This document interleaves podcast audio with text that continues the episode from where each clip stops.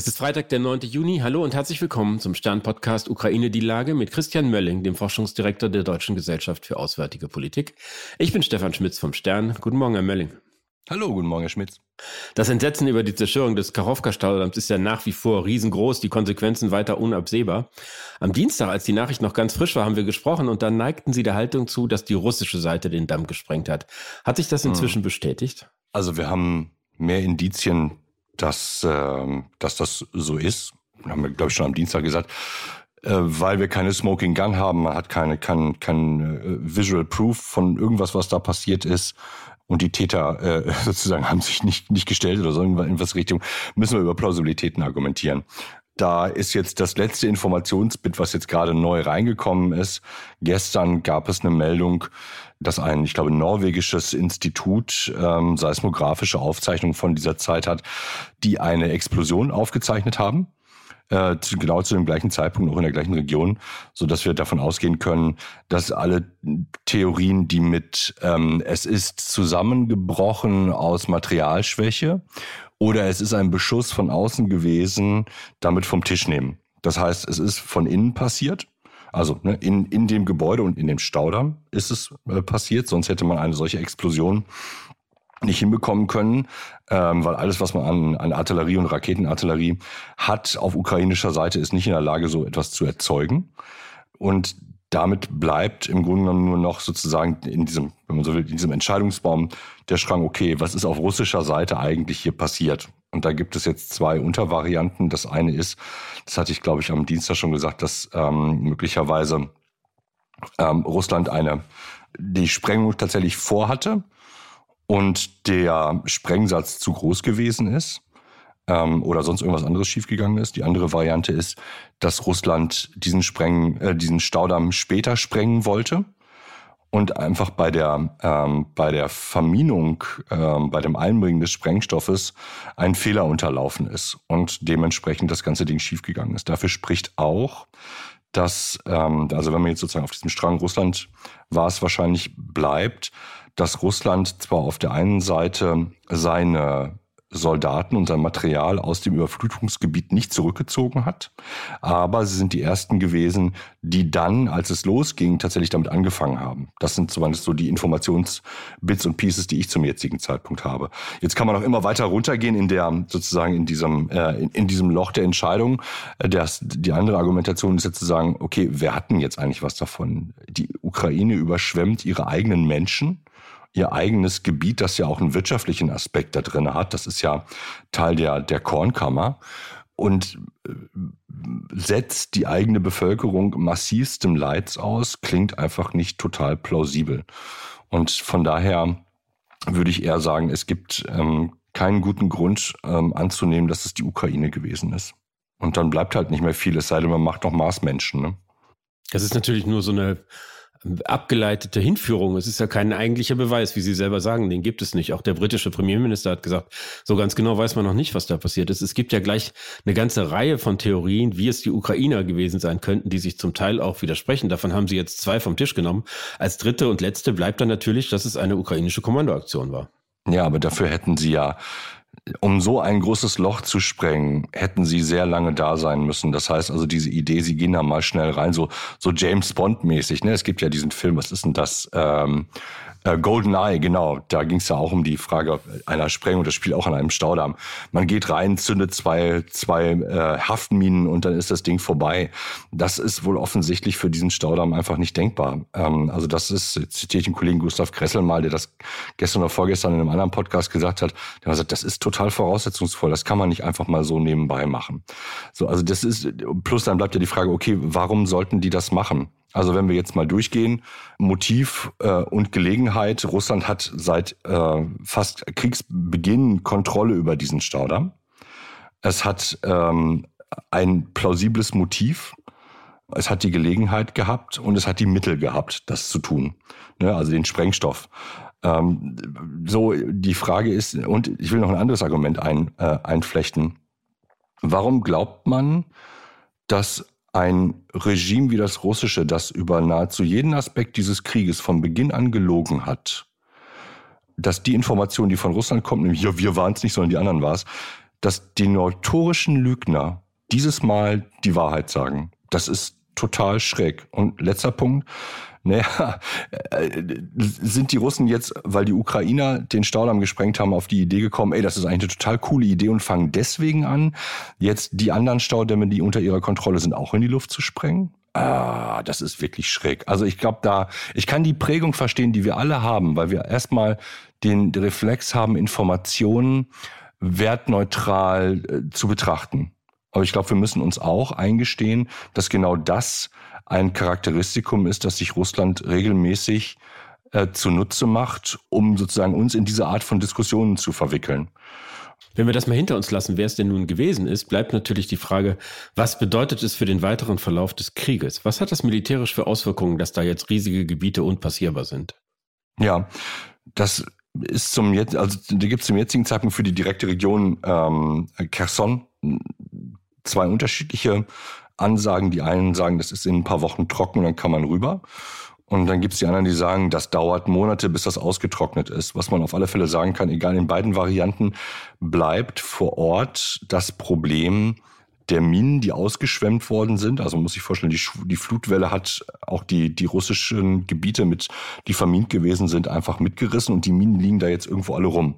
Keiner weiß wo und auch nicht wie tief und diese ganzen Geschichten. Alles das weiß man nicht. Plus, wir haben tote Tiere. Wir haben ähm, Leichen, die aus den Friedhöfen in der Region ausgeschwemmt worden sind. Das heißt, wir haben eine große Seuchengefahr.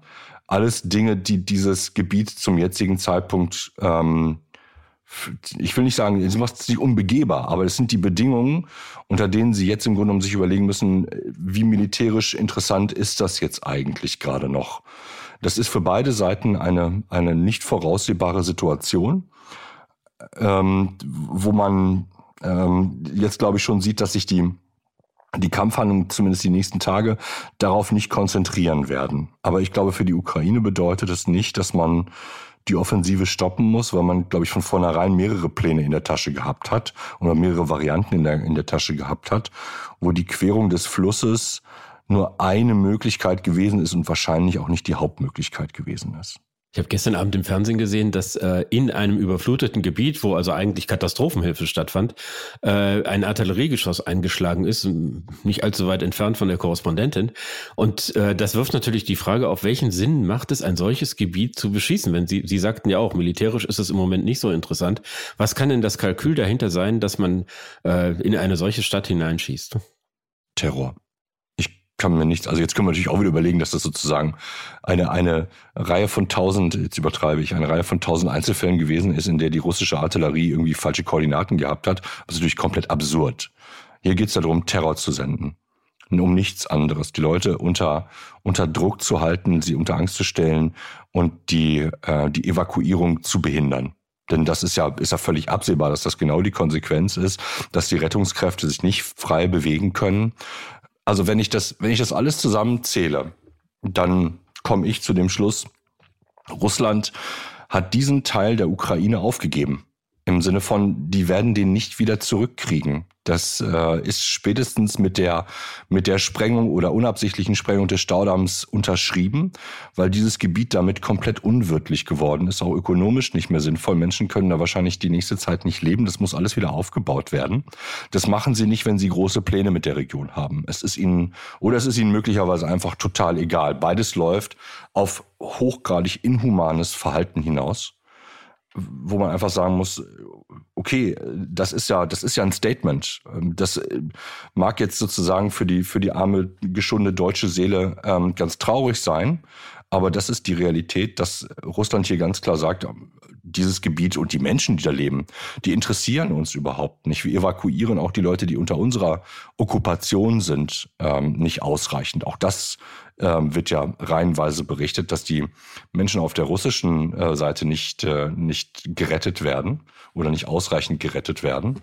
Also von daher ist es, glaube ich, etwas, wo wir ähm, sehen, dass das Regime, äh, vielleicht, vielleicht, und jetzt mache ich einen Schluss daraus, ähm, dass das Regime möglicherweise doch immer stärker unter Druck gerät und ähm, man schon gar keine, gar keinen Plan B oder C oder irgendwas in diese Richtung dafür hat. Ne? Wenn ich Sie richtig verstanden habe, äh, wäre dann das, das implizite Eingeständnis, dass die russischen Pläne, diese Oblaste in die Föderation zu integrieren, damit zumindest so aufgegeben worden sind, dass sie sich verabschieden von ihren eigenen Kriegszielen, von dem, was sie in ihrer Verfassung geschrieben haben, von allem, was sie im letzten 15 Monaten oder noch länger gesagt haben. Ja, wenn die, die militärische Realität am Boden eine andere ist als in ihrer Verfassung, ja, was wollen sie machen? Dann können sie jetzt natürlich anfangen zu sagen, da müsste ich noch mehr an die Front schmeißen, dann kommen wir an die Situation, dass man auch sagen muss, das Nutzen nicht militärischer Maßnahmen wie die Sprengung eines Staudamms, wie das Beschießen von Rettungskräften zeigt ja, dass man militärisch überhaupt nichts mehr hat, wo man eskalieren kann. Das heißt nicht, dass Russland nicht mehr kämpfen kann. Ja, also alles das, was jetzt sozusagen abläuft, natürlich kämpft Russland noch, aber die, die Fähigkeit, das Geschick und das Schicksal auf dem Schlachtfeld selbst im Übermaße zu bestimmen, das scheint zum jetzigen Zeitpunkt nicht gegeben zu sein. Das heißt, man muss auf andere Dinge zurückgreifen. Und das steigt, das steigt natürlich der Druck im Kessel, sowohl vor Ort für die Leute, die, äh, die militärische Kommandeure sind, als auch die, ähm, als auch im Kreml, weil völlig klar ist, ähm, da geht letztendlich, da geht unser Wohlstand auch verloren. Ja, das, ähm, das Gebiet geht flöten. Es geht nicht um, das, um den Wohlstand des Gebietes, sondern es geht um den Wohlstand, der mit der Stabilität des russischen Gewaltsystems zusammenhängt. Und das gerät jetzt immer weiter ins Rutschen, weil die Leute sich natürlich alle fragen, okay, wenn die Ukrainer jetzt durchbrechen und es schaffen, bis, ähm, bis zum Asowschen Meer zu kommen, was heißt denn das für Putin dann? Wie lange kann der sich denn noch halten? Und wenn der gehen muss, was passiert denn dann mit mir? Der ukrainische Präsident hat ja so deutlich wie eigentlich, also zumindest in meiner Erinnerung nie zuvor, äh, darauf hingewiesen, dass das zu Spannungen führt innerhalb, innerhalb der russischen des Machtgefüges, der hat davon gesprochen, das sei der Weg zum Bürgerkrieg. Da ist natürlich sicher ein Element der Propaganda dabei, aber sehen Sie, dass es, dass es da auch irgendwie eine andere Dynamik gibt als in den Wochen zuvor? Also ich bin dafür, sage ich mal, kein Fachmann und verweise jetzt ähm, auf das, was Sabine Adler gestern Abend gesagt hat. Das fand ich sehr interessant die ja, glaube ich, schon als zu einer der, der großen Kennerinnen gehört, die sagte, naja, wir beobachten halt zurzeit eine Zunahme an Privatarmeen. Auch Gazprom hat offensichtlich jetzt sich eine Privatarmee angeschafft und man kann das interpretieren als die relevanten politischen und wirtschaftlichen Kräfte, Machtfaktoren im Kreml rund um Putin bereiten sich auf eine sehr ruppige Zeit vor dass man möglicherweise nicht nur Kämpfe um Macht, sondern auch Kämpfe um Geld, um, um Ressourcen mit Gewalt austragen wird. Und das wird, glaube ich, interessant. Innerhalb, genau, das ist, das ist genau, das war ja, ich wollte den Spannungsbogen sozusagen halten. Und das heißt, der Krieg kommt nach Hause in einer anderen Form, dass ähm, die Wagners, Kadyrovs ähm, und alle anderen anfangen, äh, in, in Russland miteinander und gegeneinander tatsächlich zu kämpfen, um die Frage, was von den schrumpfenden Fleischtöpfen kriegen wir denn tatsächlich noch ab? Keine schönen Aussichten. Nein, überhaupt nicht. Herr Mölling, ich danke Ihnen. Ich danke Ihnen, Herr Schmitz. Das war Ukraine die Lage. Die nächste Folge finden Sie am Dienstag bei Stande.de RTL Plus. Musik und überall, wo es Podcasts gibt. Ganz herzlichen Dank und hoffentlich bis Dienstag. Bis Dienstag.